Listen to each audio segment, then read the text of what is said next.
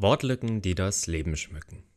Die drei Kurzzeitlerinnen Adina Steenblock, Amy Buchholz und Elisa Ruß entdecken ihre Verständigungsschwierigkeiten nicht nur als Makel, sondern als großes Geschenk, das auch ihre Beziehung zu Gott verändert. Wortreich berichten sie davon. Un momento, por favor. Ein Moment bitte. Kleine Gesprächspause. Mitten in einem tiefer werdenden Gespräch beim Tassenabwaschen in Mission Urbana wird das Handy mit schaumigen Händen gezückt, um das digitale Wörterbuch zu Rate zu ziehen.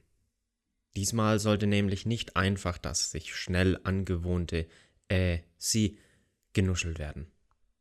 Verbunden mit einem mehr oder weniger selbstsicheren Nicken und weit geöffneten, Au und weit geöffneten Augen, dessen dazugehörige Ohren und der angestrengte Kopf dazwischen das Gesagte eigentlich überhaupt nicht mehr verstanden haben. Und siehe da, die kurze Unterbrechung hat sich gelohnt. Nachdem alle Beteiligten wissen, wovon die Rede ist, kann das Gespräch wieder aufgenommen werden. Ein Gespräch angefangen mit einem Smalltalk am Waschbecken bringt die Möglichkeit, sich näher zu kommen. Es sind ausgetauschte Gedanken, die das Potenzial in sich tragen, einen Augenblick in ganz andere Lebenswelten zu gewinnen, neue Perspektiven, provozierende Impulse, unverhoffte Ermutigung, mit solchen Momenten können wir uns eine Reihe von Geschenken machen.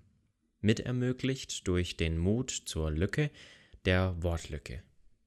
Dem Mut, kurz ehrlich gewesen zu sein, um zuzugeben, doch nicht alles verstanden zu haben, sei Dank. Der Sprachlosigkeit sei Dank, der Geduld der Gesprächspartner sei Dank, der Übersetzung sei Dank, die Entscheidung, die anderen zu hören, verstehen, sehen zu wollen, sei Dank. Denn es ist nicht das, was nach vielen Worten hängen bleibt und verändern kann, das Gefühl gehört, verstanden und gesehen zu werden. Vielleicht ist es gerade deswegen so wichtig, an den Schatz der Wortlücken zu erinnern, nicht nur um uns das für unsere Begegnungen im Alltag vor Augen zu führen. Auch für die bewussten Momente mit Gott.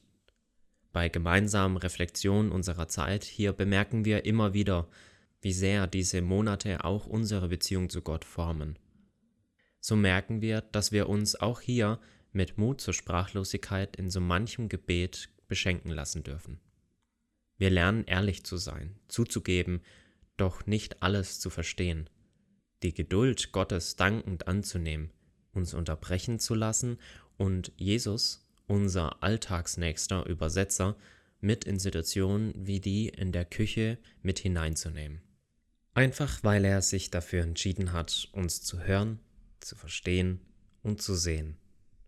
Wir als Chicas wollen so gern mit dieser Perspektive unsere verbleibende Zeit hier leben. Ein Hoch auf die Wortlücken, die das Leben schmücken.